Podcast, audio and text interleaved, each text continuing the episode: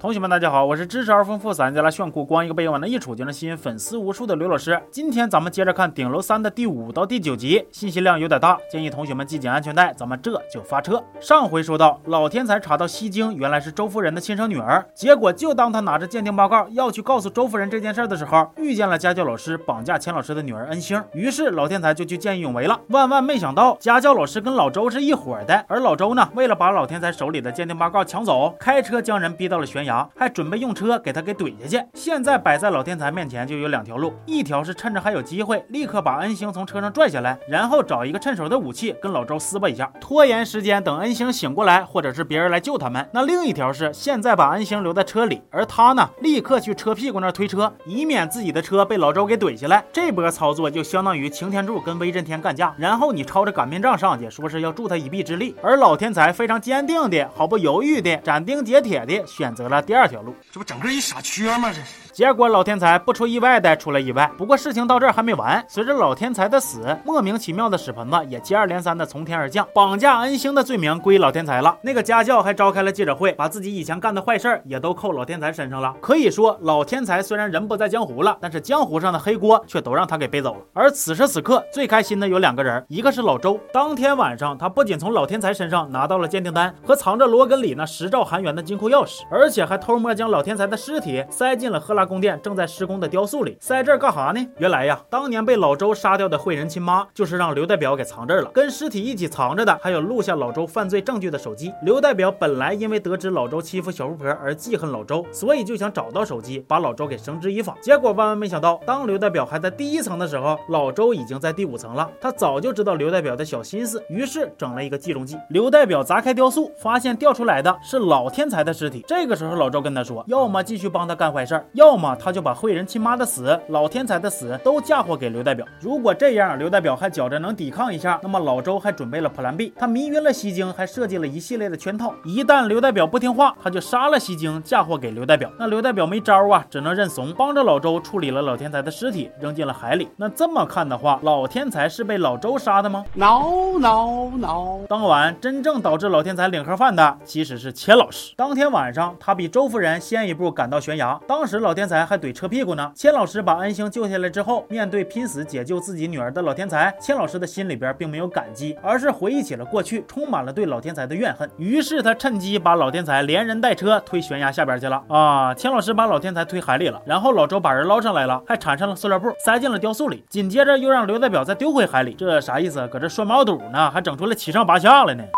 不过，钱老师万万没想到，他女儿恩星当时居然醒了，还迷迷糊糊的目睹了这一切。而老周那头呢，也有糟心的事儿。之前他不是把老天才那个金库钥匙给抢了吗？本以为罗根里那十兆韩元这下就归他了，结果这一打开金库门，就剩下点金砖了，根本没有十兆啊！那钱都去哪儿了呢？其实是被老天才提前换成了支票，偷偷夹在了一本书里，送给周夫人了。那我也是不明白了，发现西京是周夫人的亲闺女，你打电话不说十兆韩元，你也。在书里边不直接给他，那咋的？编剧给你那个嘴唇子上密码锁了。而周夫人呢，啥啥都被蒙在鼓里不说呢。那个倒霉孩子西京还被他爹挑拨的，到处给周夫人找事儿，诋毁死去的老天才啥的。最终周夫人实在是太生气了，于是跟西京彻底闹掰了。结果西京这个缺心眼子，以为他爹是向着他的，之前还帮他把周夫人的印章偷出来，更换了周夫人名下在蛋挞妙妙屋那块的地皮的主人。同学们也不用纠结偷印章给房产更名这个事儿的可行性啊，毕竟在顶。顶楼里起死回生，那都是经常发生的呀。当初老周答应说地皮会改成西京的名字，结果等西京去老周那嘎看了，才知道这个大皮燕子呀，改的是他自己和西勋的名。哎，那老周都当了两季王八犊子了，这种人的空头支票也能信吗？还为了他跟一直疼他爱他的周夫人决裂，光听说过裹小脚，西京这丫头是不是被裹小脑了呀？紧接着，江富婆突然又找到了周夫人，原来是她发现刘代表最近不对劲儿，所以逼问下得知了他和老周干的勾当，又因为过不去。自自己良心那道坎儿，于是跟刘代表决裂，加入到了周夫人的阵营里。另一边，小天才来到了医院看望刚刚醒来的恩星，希望他能帮忙证明老天才的清白。结果恩星啥也不记得了，别人说是老天才绑架他的，他就深信不疑了。不仅不肯帮小天才，还给他和死去的老天才一顿损，终于把小天才逼得彻底黑化了。不过话说回来，恩星为啥不肯帮小天才呢？其实是因为他又被注射了那个能定向失忆的药，只不过这次给恩星下药的不是千老师，而是那个神神叨叨的。家教老师。转眼过去六个月，钱老师不仅忙活自己的事业，还给闺女的未来铺路。他要筹办的一个什么常驻音乐家试镜，获胜的人可以获得很多演出和深造的机会，可以说是名利双收了。但其实这就是钱老师为恩星的成名之路准备的垫脚石。而老周那边也没闲着，为他的蛋挞妙妙屋计划费心费力的拉过各种政界名流。就在他们喝酒谈事的时候，一个电话把天夫给招呼走了。紧接着，他来到了一个密室里，在一个神秘人的安排之下，要救一个病人。而这个病人不是别人，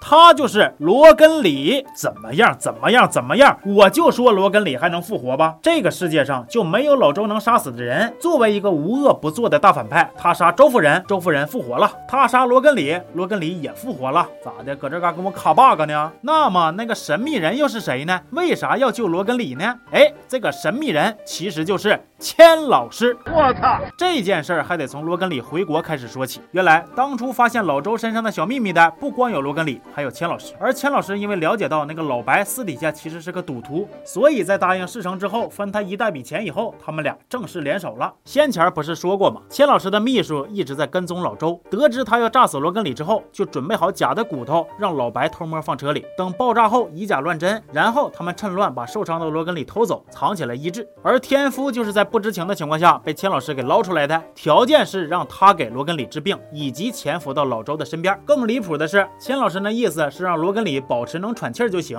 但是天夫那个正义感嘎嘎就上来了啊！不知道整了点啥药，给那个罗根里一注射，哎，昏迷了六个月的罗根里竟然睁眼了。那谁能给我解释一下这个天夫究竟为啥什么病都能治啊？那罗根里被炸的都奄奄一息了，居然凭他一己之力就能从鬼门关给拽回来，有那本事居然还能混成这熊样啊！那头千老师知道了维也纳爱乐乐团要来演出的消息，得知乐团里的知名指挥家大拿要在清雅艺术中心开记者会，正好钱老师跟这个大拿还是老熟人，于是他就寻思到时候通过关系安排恩星在现场给大拿唱一段，如果被大拿看中了，那就能帮助他走上人生巅峰了。就在这娘俩为梦里的五百万乐得屁颠屁颠的时候，潜在的危险正在悄悄地靠近恩星。原来在病好之后，家教老师还在偷偷摸摸地给恩星吃那种失忆的药，虽然能暂时阻止恩星想起他们干的坏事，但是副作用也在恩星的身上反映出来了，那就是开始出现痴呆的症状。到了大拿开记者会的这一天，按照计划，恩星应该刚巧在休息室唱歌，然后刚巧被大拿给听见。可是当大拿撩开帘子的那一刻，见到的并不是恩星，而是小天才。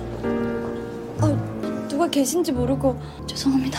내가 방금 엄청난 보석을 발견한 것 같은데 저는 오디션을 볼 기회도 없었는데요. 이런 보석을 놓칠 수는 없습니다.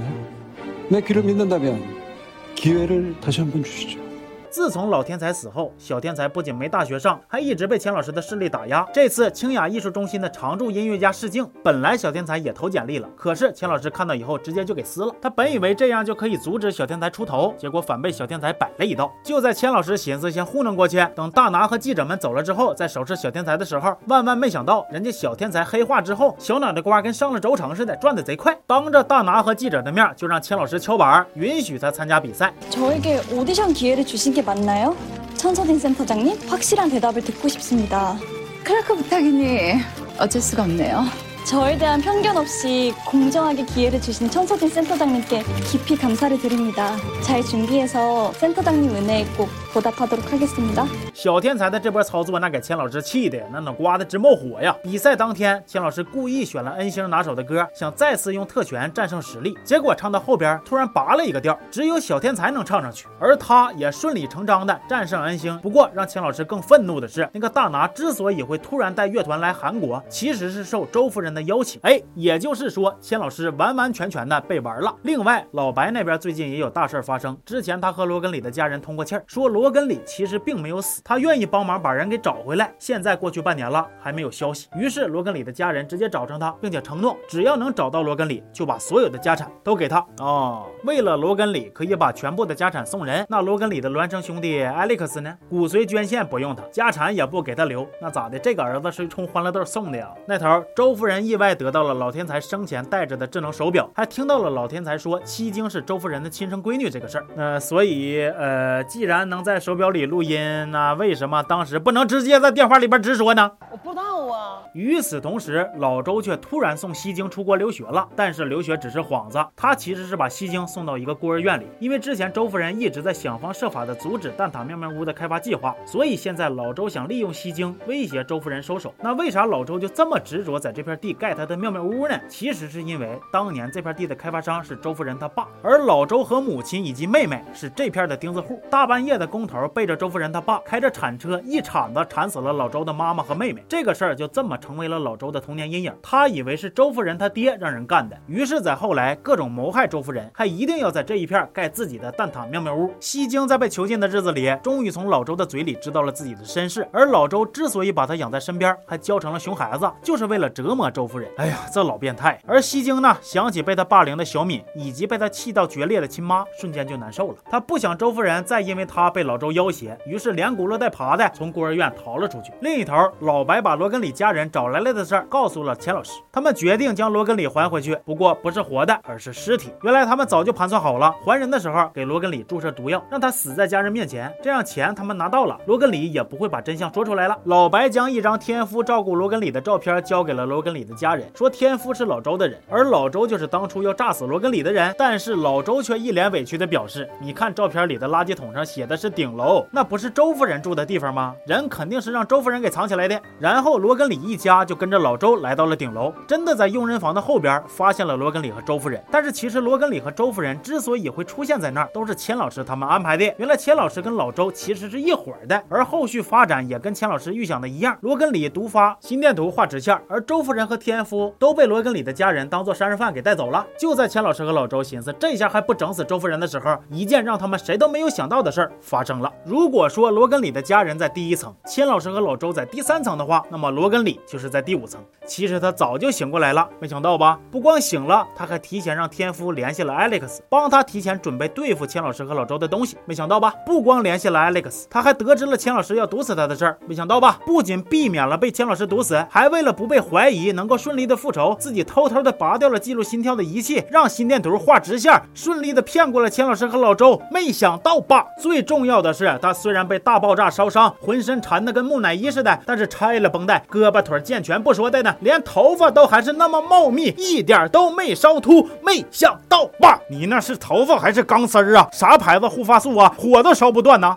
罗根里和周夫人以及天夫联手，先是收拾了背叛罗根里的老白，然后又绑了家教老师。本来吧，这个家教老师是罗根里的人，当初跟他一起回韩国盯着钱老师的。结果这个家教老师因为早年丧女，精神不太正常了，在盯梢的过程中对恩星产生了邪念，想把他占为己有，代替自己的闺女，于是也背叛罗根里了。他们从家教老师那里得知了老天才死亡当天发生的事儿，还找回了行车记录，看到了导致老天才死亡的真正凶手钱老师。那头获救的西京从西勋那里得知。老天才的死居然还跟他有关，当时就是他告诉的家教老师，恩星在老天才家里，也是他帮着家教老师拖延住在外边买东西的小天才和西勋，这才让家教老师绑走了恩星，也间接导致了老天才的死。西京虽然不咋精，但是也没有坏透，尤其是在经历了这么多之后，他的心里边还是挺过意不去的。于是他打电话给周夫人，将千老师杀了自己亲爹的事儿告诉了他。这一天，蛋挞妙妙屋终于要动工了，在开工仪式上，老周让人播放了千老师送来的祝贺视频，结果让他万万没想到，一打开。居然是他越狱变装炸死罗根里的视频，而另一边，钱老师之前通过各种手段从周夫人手里夺走了清雅集团的管理权，在就任仪式上收到了老周寄来的名画，可当他在所有人的面前展示的时候，才发现那是他爹的画像，上边还写着是钱老师杀了自己的亲爹。好家伙，我直接好家伙呀，这还真是一幅名画啊！